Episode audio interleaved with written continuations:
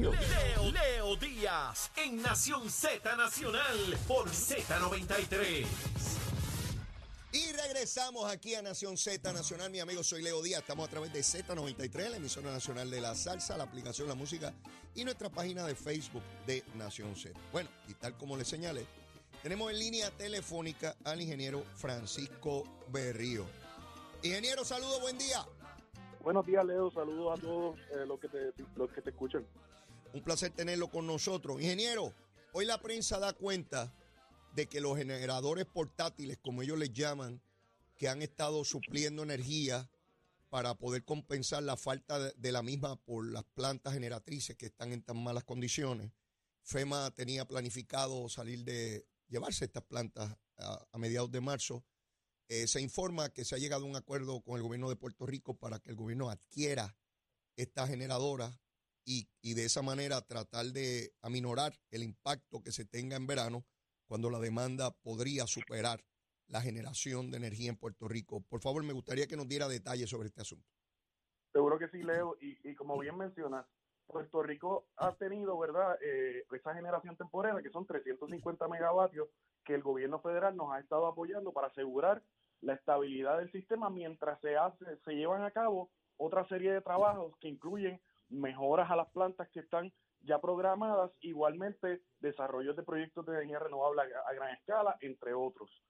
Esta, esta generación temporera desde un principio tenía un periodo, ¿verdad?, determinado como parte de la misión que se llevó a cabo por el gobierno federal. Ajá. Ese, esa, esa fecha ya se extendió hasta marzo 15 de este año y pues eh, todavía, ¿verdad? Tenemos pendiente una serie de trabajos, una serie de desarrollos que están eh, próximos eh, a, a- a completarse y algunos que ya están en, en- en desarrollo, Ajá. pero eh, nos estamos asegurando de poder mantener esta generación temporera para apoyar el sistema energético en Puerto Rico y asegurar la estabilidad mediante una transición de que ya no va a ser la generación temporera provista por la misión federal, sino que esa generación temporera la vamos a comprar o a alquilar con fondos federales mismos, pero es otra autoridad básicamente, es otra eh, es, es bajo otros fondos que se están utilizando, no bajo los fondos del huracán Fiona, que es hasta el hasta marzo 15, de donde se ha estado alimentando, ¿verdad? O donde se ha estado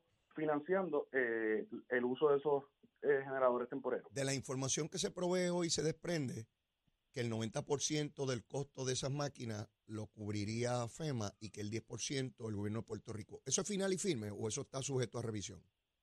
Pues mira, eh, la realidad es que todo lo que son, o, o la gran mayoría de lo que son los fondos FEMA, Ah, tienen un requisito de un pareo del 10%. ok. Por otro lado, eh, ese 10%, el gobierno de Puerto Rico, como tuvo el acceso a fondos federales, no solamente de FEMA, también del Departamento de Vivienda Federal, Mm, estamos, nos permitieron parear fondos eh, de FEMA con el uso de fondos del Departamento de la Vivienda Federal. Así que eso es un tema que sin duda eh, nos ayuda muchísimo porque el gobierno de Puerto Rico no tiene que sacar de sus arcas y por lo tanto no tiene que no tiene que impactar ni la tarifa de energía eléctrica ni va a representar un impacto para nada a los consumidores a los consumidores todo lo contrario va a representar estabilidad en el sistema eléctrico asegurar que haya la generación suficiente mientras continuamos el avance de los otros proyectos, ¿verdad? Que, están en curso y que siguen, eh, que seguimos empujando todos los días. En, en, en términos de la demanda que se espera este próximo verano, que debe ser similar, ¿verdad? A la que tuvimos el, el año anterior, eh, teniendo estos generadores en Puerto Rico, ¿tenemos suficiente energía o estamos, al, estamos ahí al filo de la navaja? ¿Cómo, cómo compara? Mira, la realidad es que este año, al igual que el año pasado, ¿verdad? Se, se proyecta eh, que el, el pico de la demanda Sí. eh, va a estar un poco más anticipado de lo, de lo usual, de lo histórico. Ajá. El año pasado eh, superamos los 3.000 megavatios, básicamente para entre el mes de marzo y abril, lo que usualmente eh, tendía a ocurrir ya para los meses de junio, julio. Eso el año pasado se adelantó eh, dramáticamente. Este año estamos ya preparados para asegurarnos de que de cara a esos picos, pues sí tengamos ¿verdad? generación suficiente y precisamente esa generación temporera de 350 megavatios es crítico que se mantenga más allá de marzo 15 y para eso es, es que estamos trabajando, porque te tengo que decir, Leo, ese cambio, ¿verdad? De, de que ya no es una misión federal y que el gobierno de Puerto Rico a través de la Autoridad de Energía Eléctrica va a hacer eh, a comprar o alquilar esos equipos. Eso eso requiere verdad este muchísimo trabajo que estamos llevando a cabo porque hay permisos con EPA hay obligación de fondos hay asuntos a nivel eh, estatal que estamos también tenemos que trabajar. Hay una serie de cosas ¿verdad? que, que tienen que estar pasando pero eso es precisamente lo que estamos trabajando para asegurarnos de que eh, esa generación permanezca en Puerto Rico y asegurarnos de que el sistema... Lo, lo, escucho, eh, eh, ingeniero, lo escucho lo escucho más bajo. No sé si el problema es nuestro o, o, o usted en el teléfono. Sí. Ok, ahora sí. lo escucho mejor, ahora lo escucho mejor. Eh, en términos de genera, eh, también aparece información en la prensa hoy que hay unas unidades que entran en el proceso de producción de energía, creo que una hoy, jueves, y, y dentro de una semana algunas otras los trabajos de reparación de las calderas y de todas las unidades estas de las máquinas, ¿cómo va ese trabajo? ¿Están conformes con el calendario que hay hasta ahora? Pues mira, ha habido, ciertamente, ha habido unos atrasos en algunas reparaciones. Todavía estamos del, dentro del, del, calendario, ¿verdad? Uh -huh. Aprovechando esta, esta época que todavía es este, de baja demanda para adelantar todos esos trabajos. Por eso tú ves, tú entras hoy a la página de Genera, ¿verdad? Que se ve eh, el, el, la producción de cada planta y ciertamente hay varias unidades apagadas, pero es precisamente porque tenemos que darle los mantenimientos, hay que hacer reparaciones en este periodo para asegurarnos que en el periodo pico, donde las necesitamos prácticamente todas, ninguna de ellas falle o que haya la mínima cantidad fuera en algún mantenimiento. Genera, que, Genera tiene una página similar a, a la de Luma, por ejemplo, la de Luma yo la verifico todos los días para ver cuántos abonados están sin energía o, o, o, de, o de otra parte, ¿cuántos tienen, no? Eh, sí. medio, medio, lleno o medio vacío el vaso. Hay una sí. página similar donde yo puedo ver las unidades de, de, de, de Genera. Sí, correcto. En la página eh, cibernética de Genera se ve la generación por cada planta ah, la voy a buscar. por cada unidad. La voy a buscar, la voy a buscar. Es importante eso, porque es la manera en que el ciudadano de a pie, como yo, puede tener una idea de por dónde vamos, ¿verdad? No tengo que depender de información del gobierno, sino que está ahí, me la, me la proveen de inmediato es accesible. Así que una vez mantenemos los generadores que son de FEMA y que van a ser adquiridos y, el calendario de reparaciones de plantas, debemos tener la menor interrupción de servicio eléctrico en verano. O sea, no, no, debe, no se debe comparar jamás con lo que nos ocurrió el año pasado.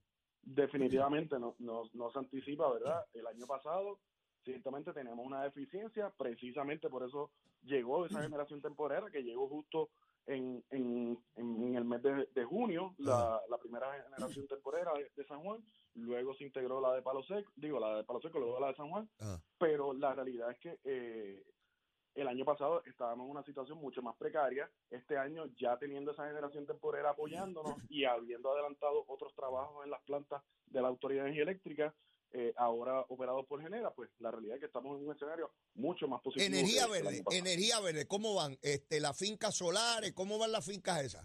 Pues mira, eh, ese, ese, tema estamos todos los días empujando. Ahora mismo tenemos ya 11 contratos que son los que están avanzando. Mm. Eso es lo que resultó de, de, lo que le llamamos el tranche número uno.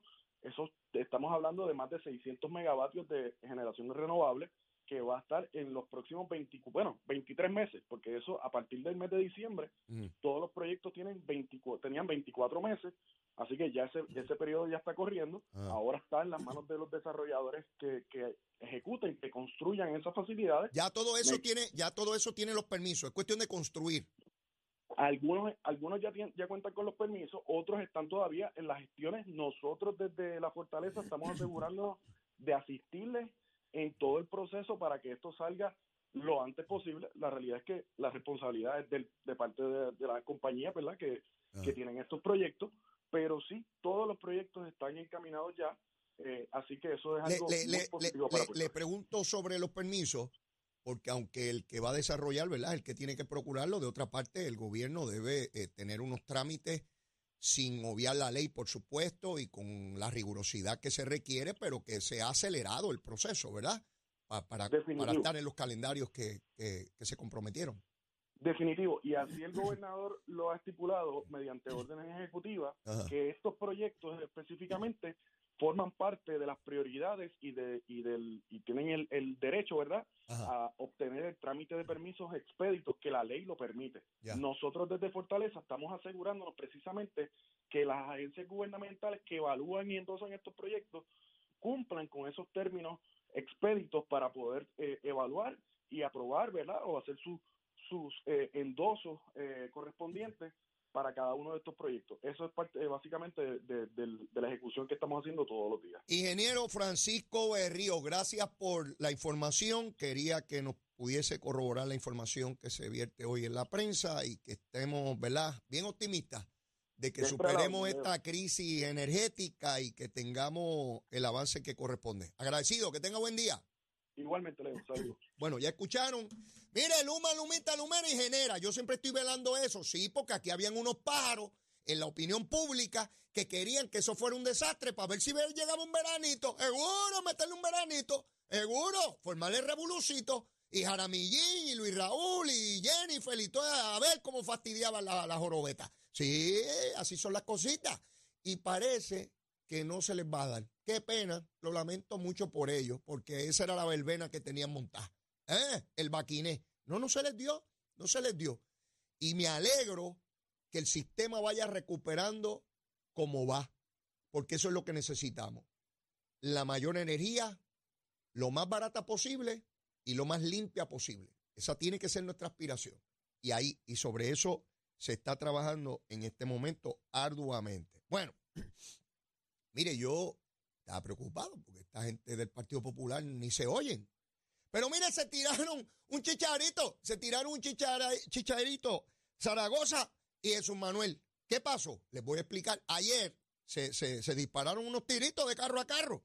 Mire, Zaragoza, bueno, el primero que tiró fue Jesús Manuel y dijo que él no viene a administrar problemas, sino a resolver los problemas. Eso en clara alusión a Zaragoza. Y Zaragoza, ni corto ni perezoso, dijo, no puede, Jesús Manuel no puede hablar de administrar si nunca ha administrado nada. ¡Eh, a rayo! No, si las primarias son bien buenas y unen, cuando uno tiene primaria gana por más. Sí, los genios de las primarias. claro, son por ley, todo el mundo tiene derecho. Yo no estoy hablando de la ley ni el derecho. Estoy hablando de la conveniencia. Estoy hablando de los efectos adversos. Sí, cuando usted le dan un medicamento, el medicamento es importante porque es el que va a atender su problema de salud. Pero el médico le advierte que tiene unos efectos adversos, que podría tener unos, efectos adversos. Mira, te voy a dar esto para el dolor de cabeza, pero te puede dar, hacer daño en el hígado. ¿Verdad que nos dicen esas cositas? Pues sí, las primarias están ahí constitucional, legal y reglamentariamente y todo el que quiera esperar toda esa gusanguita, pero tiene, puede tener efectos adversos como los medicamentos. Sí, señor, sí, señor. ¿Y cuáles pueden ser esos eh, efectos adversos? Que se divida la colectividad que tiene eh, la primaria, o eso no ha ocurrido aquí antes. Electores que como no salió mi candidato o mi candidata, o voto por otro partido, me quedo en casa. Si se queda en casa, fastidió a todo el mundo, ¿sabe? Porque si no fue a votar, no le dio el voto ni al gobernador, ni al comisionado, ni al alcalde, ni al legislador. ¿Ven cómo funciona la cosita? Sí, entonces viene eh, Jesús Manuel y le dice que no viene a administrar el problema, sino a resolverlo, diciendo que Zaragoza estuvo en Hacienda y que no hizo nada, que lo que hizo fue administrar problemas. Y Zaragoza le dice, ¿qué puede hablar este paro si él no ha administrado aquí nunca nada? Ese muchacho estuvo por ahí y era ayudante de Alejandro haciendo bobería. Nunca se le reconoció por hacer nada importante. De Puerto Rico ni administrado nada. Que era pobre. Él dice que era pobre. Pues yo también soy pobre. Zaragoza dice que él era pobrísimo también. Eso son unas candidaturas de gente bien pobre. Ahora ninguno es pobre. eran, eran, eran pobres. Ya, ya no son pobres. Ahora hablan de como un profesor eh, en la escuela de Derecho que se crió en el barrio donde yo me crié. bueno, ¿por qué no decir el nombre? Mi buen amigo Demetrio Fernández. Y Demetrio movía la mano así, eh, eh, y un día yo me la, acerqué, profesor, mira, yo soy de Capetillo, usted se escribe y me dijo, sí, pero yo salí de allí hace 40 años. Como quien dice, y tú todavía vives allí. Eso me lo dijo Demetrio. Demetrito, ¿te acuerdas, papito? Está viejito ya, besito en el cuti, papá, te quiero un montón.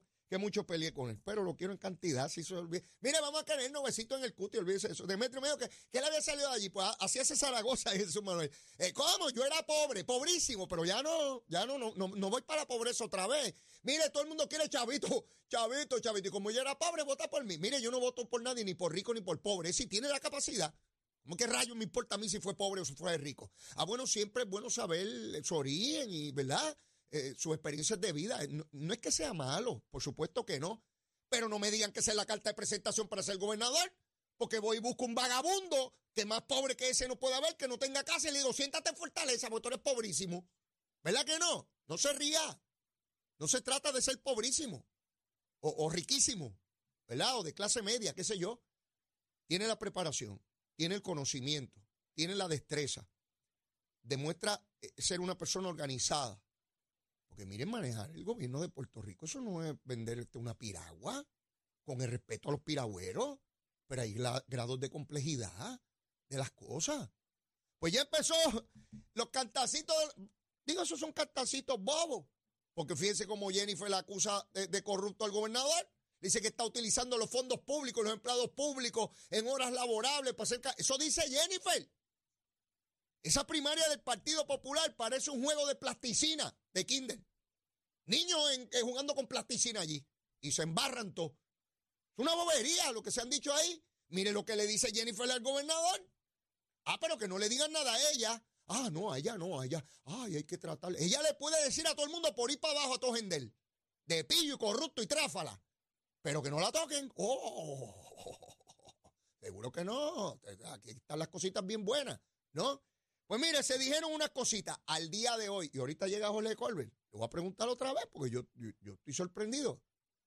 Hasta donde sé, a esta hora, todavía Jesús Manuel y Zaragoza no han completado los endosos. Yo no sé qué rayos hacen. Mire, Jesús Manuel dice que él no viene a administrar, sino a resolver problemas.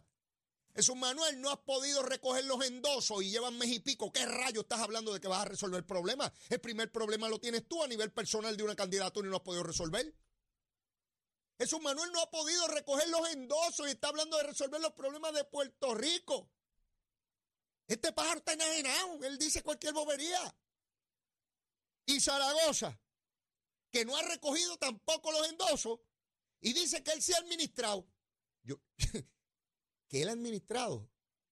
Si no pagaban ni los reintegros y ahora no puede recoger los endosos. Mira que bien administrado.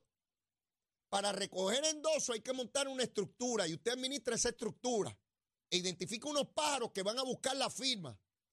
No es como cuando yo corría, que era papel, ahora es con una maquinita, una bobería y vamos para adelante. Y ni, ninguno de los dos sabe administrar un pepino. Y ninguno de los dos resuelve su principal problema hoy, Todavía están recogiendo endosos, todavía que yo tengo que endosar un paro de eso para que acabe. Sí, me, toma, te da la firma mía ahí, olvídate de eso y dale para adelante, chico. ¿Usted se acuerda de Nadal Power, aquel que era senador por San Juan? Eh, buena gente, hombre, buena gente.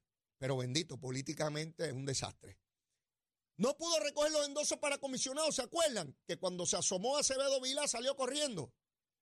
Y se fue para España y no recogió los endosos. Y decía, pero ¿y cómo es posible que uno diga que va a correr para comisionado por el Partido Popular y no pueda recoger los endosos? Pues, no, pues nadie lo apoyaba, ni la familia. Pues así están estos dos pájaros y se están acusando de que van a resolver el problema y que van a administrar. No pueden recoger los endosos. Y van a ir que administrar, qué sé yo, que, que, furgoneta. No saben un pepino de esta cosa. Y ellos son candidatos a la gobernación. Ah, de verdad. ¿A la gobernación es qué? Eliezer Molina tiene mayor capacidad de recoger en dos. Ya acabó Eliezer. Digo, los de él eran mucho menos. Pero él tiene mucha menos estructura que estos dos pájaros. Y ya los tiene. En carrera. Yo no sé si sale electo. Sí, sí. ¿Ustedes se imaginan Eliezer allí en chancleta? Bueno, no. No puede entrar así. Tiene que entrar. Vamos a ver a Eliezer enchaquetado por primera vez si llega al Senado. Yo lo quiero ver allí con el tiburón. Imagínense, el tiburón le manda un charrascazo. El, tiburón tiene como 6 mil libras de presión en la mandíbula. Se lo traga, él es chiquitito, se lo traga de un, bocado. Imagínense usted, y allí no puede llegar a hablar malo como hacerle en las redes, porque lo meten a la comisión de ética y lo expulsan del cuerpo.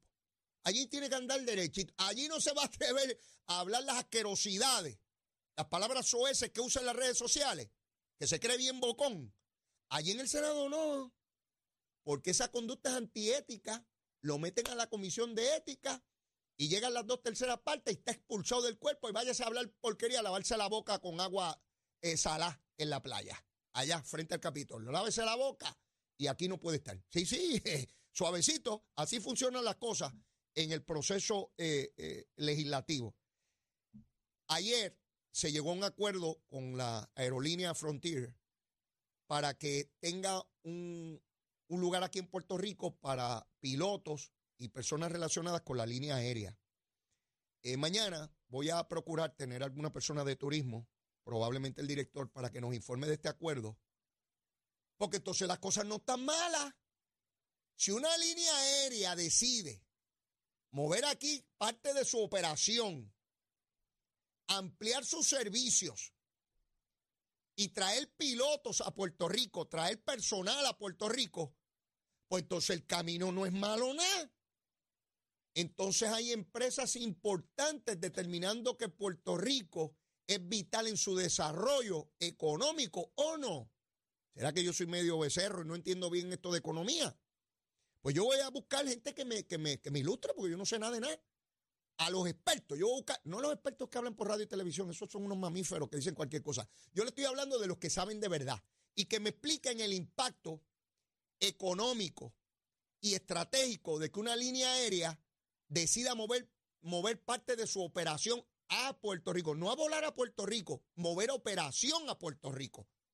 Porque usted no toma esas decisiones a la ligera. Usted tuvo que hacer un estudio de las proyecciones de crecimiento económico. Y usted no busca desarrollo económico donde no lo hay. Usted va allí donde... Mira dónde están los chavitos, los chavitos. Yo muevo mi chavo para donde están los chavos. No, voy a ir donde está el pelado a decirle que aquí vamos a hacer chavo. ¿O usted no quiere chavito? Yo le pregunto a usted, a usted.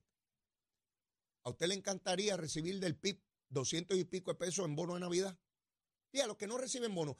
A las personas que trabajan en la empresa privada cuyos patrones se acogieron a la ley para no pagar el bono porque tenían una situación económica difícil. Ustedes no recibieron bono. Pero Juan Dalmao, presidente del PIB, candidato a la gobernación, le pagaron 277 dólares con 5 centavos de bono. Pero a usted, que trabaja en la empresa privada, que se levanta a las 4, a las 5, a las 6 de la mañana para llegar a su trabajo, que trabaja sábado y domingo y la empresa suya que no tuvo ganancia, que está en una situación difícil, no le pudo pagar eh, eh, el bonito Navidad, sepa que a Juan Dalmau el PIB sí se lo paga. Dígame quiénes son los buscones, dígame quiénes son los vividores, dígame quiénes son las batatas, las yucas o los ñames, dígame quién es el tubérculo, el tubérculo. Mire, yo tengo que ir a una pausa y luego de la misma debe estar por aquí el profesor Jorge Colbert va a venir a ilustrarnos sobre los asuntos pedagógicamente hablando. ¿Dónde? Aquí, en Z93. Llévate Buenos días Puerto Rico, soy Manuel Pacheco Rivera con el informe sobre el tránsito. A esta hora de la mañana continúa el tapón en la mayoría de las carreteras principales del área metropolitana, como es el caso de la autopista José de Diego desde el área de Bucanán hasta la salida hacia el Expreso de las Américas, así como la carretera número 2 en el cruce de la Virgencita y en Candelaria en Toa Baja y más adelante entre Santa Rosa y Caparra. Además, algunos tramos de la PR5 a la 167 y la 199 en Bayamón, así como la avenida Almas Verdes entre Bayamón y Guaynabo y la 165 entre Cataño y Guaynabo en la intersección con la PR22. También el expreso Valdeoriotti de Castro desde la confluencia con la ruta 66 hasta el área del aeropuerto y más adelante cerca de la entrada al túnel Minillas en Santurce, así como la avenida 65 de Infantería en Cupey y la autopista Luisa Ferré entre Montiedra y la zona del Centro Médico en Río Piedras y más al sur en Caguas y por último la 30 desde la colindancia de Juncos y Burabo hasta la intersección con la 52 y la número 1. Hasta aquí el tránsito, ahora pasamos al informe del tiempo. Para hoy jueves 19 de enero, el Servicio Nacional de Meteorología pronostica un día ventoso, cálido, húmedo y parcialmente nublado, con aguaceros dispersos en la tarde para el este y el área metropolitana. Los vientos se mantienen generalmente del este de 7 a 15 millas por hora, con algunas ráfagas de hasta 30 millas por hora, y las temperaturas máximas estarán en los altos 80 grados para todo Puerto Rico excepto el oeste, donde se esperan temperaturas alcanzando los 90 grados. Hasta aquí el tiempo les informó Emanuel Pacheco Rivera. Yo les espero en mi próxima intervención aquí en Nación Z Nacional, que usted sintoniza a través de la emisora nacional de la salsa Z93. Llegó a Nación Z la oportunidad de convertirte en millonario. Con las orejitas del caballo Alvin Díaz. Alvin Díaz. Directamente del hipódromo camarero para Nación Z.